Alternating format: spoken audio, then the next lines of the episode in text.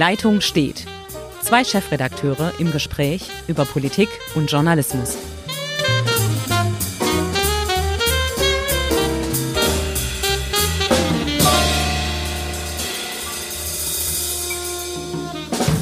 Ja, guten Tag, liebe Zuhörerinnen und Zuhörer. Ähm, mein Name ist Ulrich Becker, ich bin Chefredakteur der Südwestpresse und das ist eine neue Folge unseres Podcasts Die Leitung steht und am anderen Ende dieser hoffentlich stabilen Leitung ist heute Hendrik Roth, Chefredakteur der Schwäbischen Zeitung in Ravensburg. Ja, Uli, lass uns reden über den Verkehr und über die Aktion der baden-württembergischen Regionalzeitung. Ja, das ist eine tolle Aktion. Wir haben das jetzt zum zweiten Mal gemacht. Es geht darum, dass die baden-württembergischen Tageszeitungen gemeinsam bei Allensbach eine Umfrage in Auftrag geben. Das letzte Mal haben wir uns mit Schule beschäftigt. Ja, und dieses Mal war es der Verkehr, die Verkehrsinfrastruktur in unserem schönen Bundesland. Und was mich wirklich jetzt sehr freut, diese konzertierte Aktion von unserer Mediengattung, nennen wir es mal fachspezifisch, halt aller Lokal- und Regionalzeitungen in unserem Bundesland, sorgt für erhebliche Furore und auch ein Indiz, die Landtagswahl naht und die Nervosität steigt.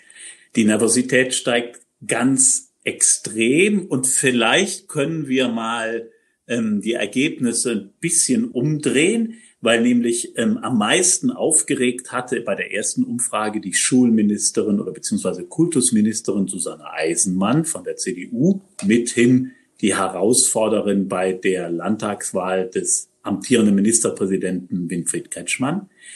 Die hatte am meisten entsetzt, dass ein Drittel der Menschen sie überhaupt nicht kennen. Also ich würde sagen, bam, das ist ein ganz schön schwieriges Ergebnis. Und jetzt kommen wir auf die Verkehrsumfrage, Hendrik. Exakt, exakt. Da ist Winnie Herrmann, ein ganz profilierter grüner Verkehrspolitiker, bevor er überhaupt wieder zurück ins, nach Stuttgart kam, auf Bundesebene tätig, überall zu sehen, Tagesschau, heute und so weiter und so fort. Immer ein Gesprächspartner für jedes Medium und auch ihn kennt ein Drittel der Bevölkerung nicht. Ja, und das finde ich ist ein Befund, der jetzt ganz unabhängig von den handelnden Personen ähm, für die Landespolitik schwierig ist. Also ist es so, dass Landespolitik, dass die Probleme der Landespolitik so wenig interessieren, dass etwa ein Viertel der Menschen, ein Viertel bis zu einem Drittel die handelnden Personen nicht kennt. Und diese beiden Minister, Ministerinnen und Minister, diese beiden sind ja neben dem Ministerpräsidenten wirklich tragende Figuren dieser Landesregierung, dieses Kabinetts in Bereichen, die die Menschen auch stark interessieren und im Bereich der Bildung, wo das Land ohnehin die Zuständigkeit hat. Das wirft, finde ich, ein schwieriges Bild auf die Politik und, das, und auf das Interesse an Politik. Ganz genau, das ist ein großes Problem. Ähm, das gilt auch uns als Zeitung und auch als Journalisten. Ähm, ich habe den Eindruck, ähm, ich komme jetzt mit dem für manche vielleicht hinkenden Vergleich, aber ich glaube, er trifft trotzdem jetzt auch zu den Querdenkern, dass wir einen Teil der Bevölkerung einfach nicht mehr erreichen und dass die völlig andere Lebensentwürfe haben und da zu diesen Lebensentwürfen gehört eben nicht, sich zu informieren über seriöse Quellen, sich zu informieren, was macht die Landesregierung und so weiter. Die leben ein völlig anderes Leben. Und dass die dann nicht Winnie Hermann kennen, überrascht dann sogar gar nicht mal so sehr. Aber wir haben tatsächlich in meinen Augen, ich, ich greife sogar höher, wir haben wir oder wir bekommen ein massives Demokratieproblem, wenn ein wirklich beachtlicher Teil der Bevölkerung überhaupt kein Interesse mehr zeigt. Ja, und das ist auch, glaube ich, wichtig ähm, an dieser Stelle zu betonen, dass wir mit so einer Umfrage gar nicht Häme über die Politiker ausschütten wollen, Nein die dann von ihren Wählern nicht gekannt werden. Das ist für die tatsächlich bei den Wahlen ein Problem. Ähm, wobei eingeschoben, die, die sie nicht kennen, gehen auch nicht wählen. Also ähm, ganz genau. aber es ist halt, es ist halt genau wie du sagst, es ist auf einer Metaebene ein ganz grundsätzliches Problem. Erreicht Politik oder andersrum trauen die Bürger der Politik überhaupt zu, dass sie ihre Probleme löst. Und wenn sie das nicht tun, dann hat natürlich die Legitimation der ganzen äh, äh, Politik und der Entscheidung, äh, dann ist die in Frage gestellt. Und das finde ich äh, auf Sicht schwierig. Und Corona zeigt ja, und die Querdenker zeigen das, Die Proteste während der Flüchtlingsbewegung 2015, 2016 zeigen das, dass dann Politik äh, schwierig wird. Ganz genau. Und da sind wir aber auch als unabhängige Medien gefordert. Und ich möchte nur noch, bevor wir dann wirklich auf, die, auf den Verkehr eingehen, noch mal einen Vorwurf jetzt der Politik gegen diese Umfrage äh, entgegnen, nämlich wir haben jetzt bei der Schwäbischen mehrfach gehört, ich glaube ihr auch bei der Südwestpresse, aber auch andere Kollegen berichten mir Ähnliches, dass die Politik in Anführungszeichen in Stuttgart sagt, ja, was soll denn das? Jetzt kommen alle Zeitungen mit derselben Umfrage. Das ist doch das all das Gleiche. Das ist ein Meinungsbrei und so weiter und so fort. Nein, wir haben gemeinsam eine Umfrage in Auftrag gegeben. Wie wir sie interpretieren, was wir damit machen, steht jeder einzelnen Zeitung komplett frei. Und da werden auch teilweise völlig unterschiedliche Schlüsse gezogen. Ja, das muss man sagen. Also erstens äh, steht das allen frei. Zweitens berichten wir auch über Umfragen, die äh, von anderen Meinungsinstituten dann äh, gebracht werden, berichten wir auch alle, weil sie uns interessieren. Aber man muss vor allem sagen, die Politik wird unruhig, weil die Gattung Zeitung, wenn man das nochmal so sagen will, hat sich einfach mal zusammengetan, genauso wie es übrigens die öffentlichen rechtlichen Sender in einem Land tun. Ja. Ähm, die haben sich zusammengetan und haben gesagt, wir gucken mal, wie denken die Baden-Württemberger. Und siehe da, ähm, und dann muss, möchte ich äh, den Verkehrsminister Hermann und auch seine äh, äh Kabinettskollegin Frau Eisenmann nicht mehr in Schutz nehmen. Die haben sehr unsouverän reagiert. Also mit, sagen wir, mm, äh, nicht Beschimpfung, aber sehr unwirsch und äh, ähm, das seien ja nur Umfragen und warum das gemacht würde und das sei ja alles nicht so wirklich glaubhaft. Und da finde ich, hey, seid mal ein bisschen souveräner, setzt euch inhaltlich damit auseinander. Ganz genau. Und es kommen ja wahrscheinlich noch ein paar andere Umfragen, ohne zu viel zu erzählen. Und dann wird es ganz lustig. Genau. Und dann gehen wir jetzt mal auf die Inhalte. Vielleicht gehen wir genau. einfach vorne weg bei den Inhalten, die wir jetzt beim Verkehr herausgefunden haben. Und da muss man sagen, die Zufriedenheit der Verkehrsinfrastruktur in Baden-Württemberg ist nicht besonders hoch. Also eine Frage, Na. die allererste war, finden Sie, dass zu wenig in den Bau oder Erhalt der Verkehrsinfrastruktur investiert wird oder gerade genug? Und da sagen 64 Prozent, es wird zu wenig investiert. Das sind zwei Drittel, die sagen, hey, tut mehr für die Infrastruktur, für Brücken, Bahnen, Busse, äh, Straßen. Was jetzt ein bisschen schwierig ist, das wollen wir auch der Fairness halber sagen, dass natürlich manche Investitionen aus ganz anderen Töpfen kommen, nämlich vom Bund und so weiter und so fort. Nichtsdestotrotz ist es in meinen Augen nicht ganz sauber, wie äh, Winnie Hermann jetzt reagiert hat, indem er gesagt hat, ja, ja, da gibt es ein paar Probleme, aber die Probleme sind im Verhalten oder den Entscheidungen meiner Vorgänger geschuldet. Da muss ich sagen, Augenblick mal, ihr seid jetzt seit zwei Legislaturperioden an der Regierungsmacht. Da hattet ihr schon Möglichkeiten, wirklich aktiv zu arbeiten. Und ich meine, für einen grünen Verkehrsminister muss ja eine Sache ziemlich schmerzhaft sein, auch wenn man konzidiert, wir sind natürlich ein Flächenstaat, wir haben viel ländlichen Raum, aber wenn zwei Drittel der Baden-Württemberger sagen, wir können nicht und wir werden nicht aufs Auto verzichten, da haben wir ein Problem mit dem Bahnverkehr und auch mit dem öffentlichen Nahverkehr. Das war für mich vielleicht die, die am, am über, also die überraschendste Antwort, die da ähm, gegeben worden ist. Ähm, die Menschen, die regelmäßig mit dem Auto zur Arbeit fahren oder es mindestens einmal in der Woche benutzen, sagen, der ÖPNV, also der öffentliche Personennahverkehr, ist für mich keine Alternative. Das ist, auch wenn der äh, Verkehrsminister da nicht in jeder, an jeder Stelle zuständig ist, aber das ist ein Schlag in das Gesicht grüner Verkehrspolitik. Und da möchte ich auch mal noch mal sagen, die die Wahrnehmung der Politik und die Wünsche der Bürger sind an dieser Stelle nicht mehr deckungsgleich. Also wir steigen nicht alle begeistert in Busse und Bahnen. Und wir werden nicht alle 20 Kilometer morgens über Radautobahnen zur Arbeit fahren. Davon sind die Menschen in diesem Land noch weit entfernt. Und immer so zu tun, als wollten das alle, das ist ein Schmarrn. Die sind kein, ja, ja, ja, Hendrik. Ja, ja, nein, da bin ich komplett bei dir. Und zwar auch, ich glaube, wir sprechen jetzt auch von Menschen, die in Großstädten leben. Ähm, dass wir hier im Verbreitungsgebiet der Schwäbischen Zeitung zum Beispiel, bei dir sieht es ja ähnlich aus, äh, sehr viel ländlicher Raum, dass es dann sowieso eine reine Utopie ist zu sagen, ich fahre mal kurz die 23 Kilometer mit dem Fahrrad, dürfte jedem klar sein.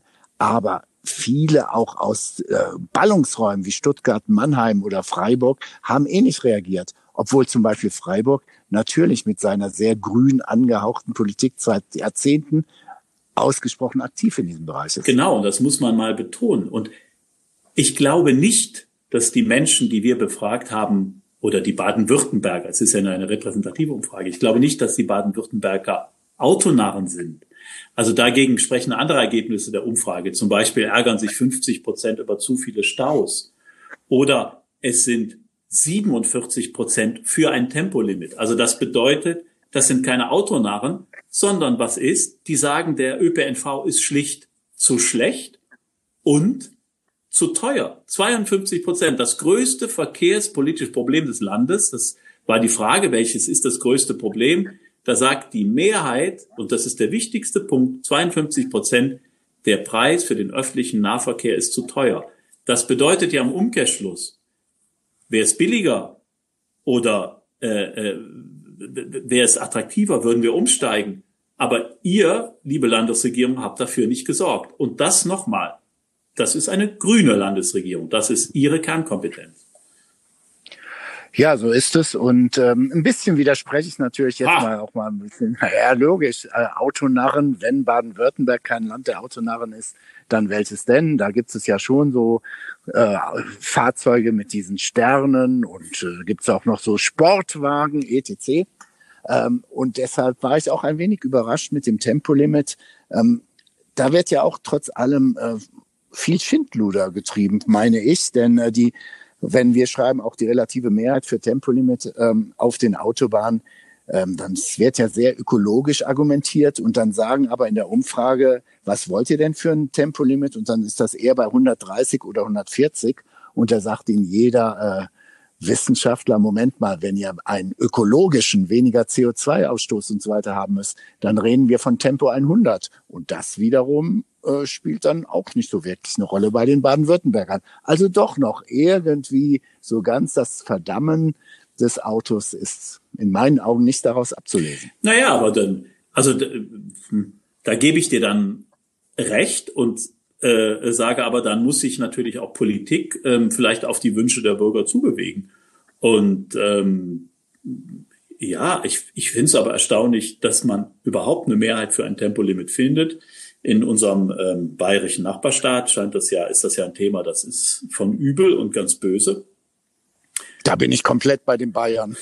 ja, ich, es ist halt, ja, das sind die Menschen im ländlichen, ja, im ja, ländlichen ja. Raum, also da unten, das ist halt, ja, bei euch ist das noch nicht angekommen. Aber ähm, jetzt weg mit der, mit der Polemik. Ähm, natürlich spricht für deine These auch, dass ähm, äh, lustigerweise 48 Prozent sagen in dieser Umfrage, ähm, käme es für Sie in Frage, in den nächsten Jahren ein Elektro zu kaufen, Elektroauto zu kaufen. Ja. Da sagen 48 Prozent, nö, will ich nicht, habe ich keine ja. Lust. So, auch da muss man gucken.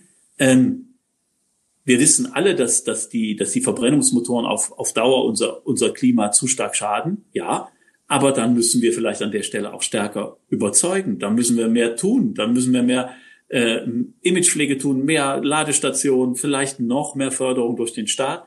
Aber dass wir sozusagen im Moment schon die Menschen überzeugt hätten von der Mobilitätswende, nein, das ist immer noch nicht die Mehrheit.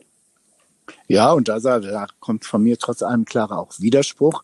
Ähm, ich hoffe sehr, dass es nicht eine große Propagandashow pro E-Mobilität geben wird, weil es ist in meinen Augen Augenwischerei und wir geben uns als die großen Umweltschützer, haben erhebliche, erhebliche Schäden in, und jetzt sage ich bewusst diesen Begriff, in der dritten Welt und das ignorieren wir komplett. Ah, das also, hebst du jetzt wieder auf. Den, jetzt, jetzt, jetzt, jetzt, ja, jetzt sind wir ja. Nein, nein, eindeutig, eindeutig. Also du kannst mir nicht, du kannst mir nicht eine wirkliche Lithium-Silizium-Fabrik zeigen, äh, wo, wo wirklich Umwelt, ansatzweise umweltschonend dieser Rohstoff gewonnen wird. Äh, es ist nicht der Fall. Die Anden werden in weiten Teilen zerstört. Wir reden von anderen Bereichen im Kongo, wo äh, das ist nicht akzeptabel. Und da muss ich auch wiederum sagen, da fehlt mir der Einspruch der Grünen. Sonst sind wir alles immer solidarisch mit der ganzen Welt. Und in dem Fall, damit, ich, jetzt komme ich polemisch, damit der Rentner im Stuttgarter Kessel möglichst schadstofffrei hüsteln kann, verreckt der Rentner in den Anden, weil ihm nämlich gerade seine ganze Alpaka-Herde verreckt ist, weil die ganzen Wasser, Süßwasservorkommen zerstört werden. Das wird komplett ignoriert in Deutschland. Und ähm, ich bin da, jetzt kommt's, sehr nah bei der FDP. Ich verlange Technologiefreiheit. Schauen wir uns aber bitte schön vernünftig den Wasserstoff an. Naja, ob die, ob die, ob die FDP dann äh, Umweltschützer sind aufgrund ihrer Technologieoffenheit, äh, mag dahingestellt sein. Ähm, ich habe aber auch gar nicht über die, ähm, über die äh, Umweltfreundlichkeit des E-Autos gesprochen. Ich habe nur gesagt, dass die Akzeptanz tatsächlich noch nicht ja. vorhanden ist für ein E-Auto. Ähm, deine Gründe jetzt etwas holzschnittsartig vorgetragen. Gut, es ist halt so. Ähm, aber, naja, gut. aber deine, aber deine Einwände, äh, deine Einwände gegen den Abbau ähm, der, der benötigten Rohstoffe, gerade für die Batterien, sind natürlich richtig. Ähm, das ist aber, finde ich, nochmal eine, eine Diskussion, die darüber hinausgeht. Aber jetzt erstmal sagen auch 48 Prozent der Leute, wir wollen ähm, gar kein Elektroauto. Ja, jetzt ab, jetzt ab von der, was ich eben gesagt habe, ab von der fehlenden Überzeugung für diese Mobilitätswende und, und ähm, ähm, auch ab davon, ob jetzt das E-Auto wirklich dasjenige ist, was uns voranbringt.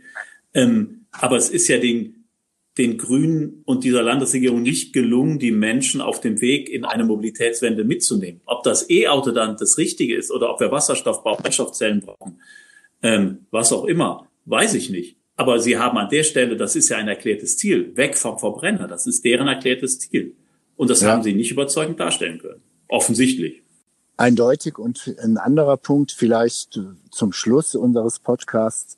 Meine Frage, wenn wir all diese Analysen uns anschauen, glaubst du, dass die Landesverkehrspolitik ein beherrschendes Thema oder Argument für die Landtagswahl wird? Wir sind in drei Monaten, sind wir schlauer. Äh, ich persönlich denke, nein, es ist komischerweise auch Stuttgart 21 in der Umfrage zeigt auch, dass da überhaupt keine Befriedung in der Bevölkerung da ist. Die einen lehnen es immer noch so genauso ab wie vor, vor ein paar Jahren. Da hat sich nichts getan. Nochmal, glaubst du, die Verkehrspolitik wird in Baden-Württemberg ein entscheidendes Thema zur Landtagswahl werden? Ich persönlich sage nein. Ja, da gebe ich dir recht. Also ich persönlich werde, also glaube auch nicht, dass sie ein entscheidendes Thema werden wird. Verkehrspolitik ist etwas, was sich trefflich am Stammtisch diskutieren lässt, aber ich glaube, die, die unmittelbare Betroffenheit, insofern als es das dein Leben stark einschränkt, ist nicht, nicht flächendeckend gegeben. Und die Leute wissen natürlich auch, und das muss man dann bei der ganzen Diskussion über Verkehr sagen, die Leute, die Bürgerinnen und Bürger wissen natürlich auch, dass viele Entscheidungen halt in Berlin fallen ähm, und dass das Land nicht an allen Stellen da souverän oder überhaupt nicht souverän entscheiden kann. Und ich glaube, dass es deshalb äh, eine nachgeordnete Rolle spielt. Ähm, natürlich auch, weil andere Themen es komplett verdrängt haben. Äh, Ganz klar. Aber mh, hm, auf Dauer, glaube ich, muss man sich dann des Themas annehmen, weil äh, ein Land, in dem die Verkehrsinfrastruktur gar nicht mehr funktionieren sollte, und davon sind wir nur weit entfernt, ähm, das hat schon ein Problem. Ja, beziehungsweise ich von der anderen Seite geschaut, als Kretschmann Ministerpräsident wurde, hieß es ein Grüner bei Daimler und Porsche und so weiter. Was wird er sagen? Da gab es auch gleich zu Beginn ein paar unglückliche oder zweideutige ähm, Formulierungen. Das ist ja alles weg im Moment. Wir sind ganz klar unter Corona. Wir äh, werden da deshalb auch Schulpolitik mehr ziehen und zur Verkehrspolitik nochmal dazu spielt natürlich, wir sind nach wie vor ein ganz, ganz wichtiger Produktionsstandort Ort für Automobile. Wir haben eine Zulieferindustrie, von deren Wohlstand wir hier in weiten Teilen auch leben. Dieses Thema hat hohe Brisanz, aber du sagtest ja auch, andere Themen überlagern. Obwohl es so wirklich diese, diese Sprengkraft in sich trägt, Corona wird es sein. Und im Zweifelsfall deshalb vielleicht auch die Nervosität bei Frau Eisenmann auf unsere erste Umfrage und natürlich auch die Schulpolitik. Denn auch im März werden viele Schüler in Mitleidenschaft äh, zur Schule gehen oder zu Hause sein, weil es Corona gibt. Und Stand heute es nicht so wahrscheinlich ist, dass wir überzeugende Antworten aus dem Kultusministerium haben. Ja, das glaube ich auch. Also da ist eine große Unzufriedenheit, eine große Unsicherheit und deshalb wird Bildung ein ganz heikles Thema und für Susanne Eisenmann ein, ein ganz schwieriger Startpunkt, um von dort aus also in die Villa Reizenstein einzuziehen. Also das, äh, da beneide ich sie nicht darum. Das ist sehr, sehr schwierig und kompliziert, da Mehrheiten zu finden. Aber, und vielleicht das auch noch zum Abschluss, wir werden vielleicht in einem oder in, in, in anderthalb Jahren über Verkehr ganz anders reden. Ähm, wir machen diesen Podcast ähm, an zwei verschiedenen Standorten über ein iPad. Ich habe eben mit Kollegen konferiert über Video-Meeting. Wir haben Menschen im Homeoffice. Äh, wir, wir reduzieren Verkehre. Es wird weniger gependelt. Es wird viel mehr äh, per, per Videokonferenz miteinander gesprochen. Das heißt, Verkehrsströme verändern sich in einem Maße, wie wir das nie erwartet hätten. Ja. Vielleicht verändert sich auch die Verkehrspolitik deswegen, weil wir gar nicht mehr diese Ströme haben, die sich auf den Straßen bewegen. Also vielleicht ist das in einem Jahr eine ganz andere Diskussion. Das werden wir sehen und es geht wirklich darum, auch für die nächsten Jahrzehnte, äh, wir brauchen eine Strategie, um auch Perspektive zu haben für die Menschen, ja. die hier leben. Absolut. Ja, und deshalb schauen wir mal, äh, was passiert. Beenden wir diesen Podcast mit Blasen. mal abwarten. Schauen wir mal, dann sehen wir ja. Ähm, eine kleine Wette, vielleicht doch, sollen wir schon wieder mal eine kleine Wette machen. Äh, wen siehst du vorne bei der Landtagswahl? Wir haben ja in den letzten Podcasts immer mal auch schon ein paar Wetten gehabt. Ich will dir, ich gebe dir ein bisschen Vorsprung, indem ich sage, ich sehe es völlig unentschieden. Ähm, es ist wirklich überlagert durch Corona und ich kann mir Stand heute sehr wohl vorstellen, dass sollte die CDU auf Bundesebene zur Ruhe kommen mit einem neuen Vorsitzenden, aber Angela Merkel weiterhin so eine Politik betreibt, dass sie sehr, sehr viel Zustimmung bekommt, dass die Bundeswerte der CDU die in meinen Augen schwächelnde Bavü-CDU nach oben zieht. Und dann wird es. Ja, da widerspreche ich dir ausnahmsweise. Ähm Gut. Ich glaube, dass die CDU, dass der, dass der ungeklärte Führungsanspruch in der CDU ähm, die Partei weiterhin in Unruhe halten wird. Ich vom, befürchte oder vermute, dass der Januarparteitag keine Klarheit bringen wird, sondern dass die Frage nach der Macht eventuell noch gezogen wird, also dass wir auf dem Parteitag noch keinen klar formulierten Kanzlerkandidaten haben. Die Partei ist in sich komplett und heillos zerrissen zwischen, ich meine, das sieht man ja schon, wir sind jetzt auf einem ganz anderen Feld, dass die, dass die Umfragen für Norbert Röttgen anziehen. Das heißt, die Partei wird nicht zur Ruhe kommen. Wir sehen Sachsen-Anhalt, wo ein, ein paar Abtrünnige jetzt damit liebäugeln, die, äh, die, die Gebührenerhöhung für die öffentlich-rechtlichen Sender, äh, für die Rundfunkgebührenerhöhung, dass sie damit liebäugeln, mit der AfD abzustimmen. Also da ist eine solche Unruhe, wo da der Rückenwind jetzt nochmal richtig blasen soll, weiß ich nicht. Und ich habe das Gefühl, nach einer Talsohle ähm, die Grünen im Bund wieder Fuß fassen und das würde dann wieder Rückenwind für Baden-Württemberg bedeuten. Also ich, ich setze tatsächlich, ich hätte vor ein paar Monaten noch anders gesagt, im Moment ist die CDU in einem so, also die, die, die, die intern ist die CDU in einem so desolaten Zustand. Ja. Äh, ich sag grün. Okay, ich sage dann, ja, nee. also ich, deiner, ich kann deiner Argumentation gut folgen. Ich komme jetzt mal aus jetzt aus pro CDU-Sicht. Jetzt bitte nicht missverstehen, dass ich jetzt pro bin, sondern jetzt versuche ich mal in der Hoffnung, dass die größte Volkspartei sich vernünftig stabilisiert. Da muss eigentlich in Deutschland jeder ein Interesse dran haben. Meine witzig, also nicht witzig, meine kühne Behauptung ist jetzt, es wird Norbert Röttgen und Kanzlerkandidat Markus Söder und dann sieht die Welt eine andere aus, dann ist es ähm, so, dann zentriert sich die Union wieder so im Moment in der Mitte, dass daraus die Grünen im Bavü so und für die pass auf, pass, pass auf, Denn pass andersrum, für die andersrum, ja. also Söder äh, äh, Röttgen ja. Parteichef und Söder Kanzlerkandidat, da bekommst du von mir eine Kiste Wein. für die ah. Konstruktion bekommst du eine Kiste. Ja, dagegen ist die Alternative, heißt Friedrich Merz. Jetzt sage ich was, was hier im Oberschwaben sehr ungern gehört wird. Meine Grundposition ist Friedrich Merz. Er mag viele vernünftige Sachen wirklich von sich lassen und so weiter. Nichtsdestotrotz, er steht für die CDU der 1990er Jahre und hat damit überhaupt keinen Grund oder strahlt gar keine Attraktivität für zum Beispiel Frauen aus. Will sagen, Frauen, die zur Wahl gehen und bislang Angela Merkel gewählt haben, die gehen auch hier im März zur Wahl. Und wenn man eine in Anführungszeichen eher konservative Ausrichtung der CDU vorne ist, davon profitiert wiederum Winfried Kretschmann. Wunderbar, diese, diese Kaffeesatzleserei. Es, es, steht viel Wetteinsatz ja. auf dem Spiel, wir werden sehen. Alles klar. Ich wünsche dir noch ein schönes Wochenende und ja. Hendrik, bis dahin. Ciao.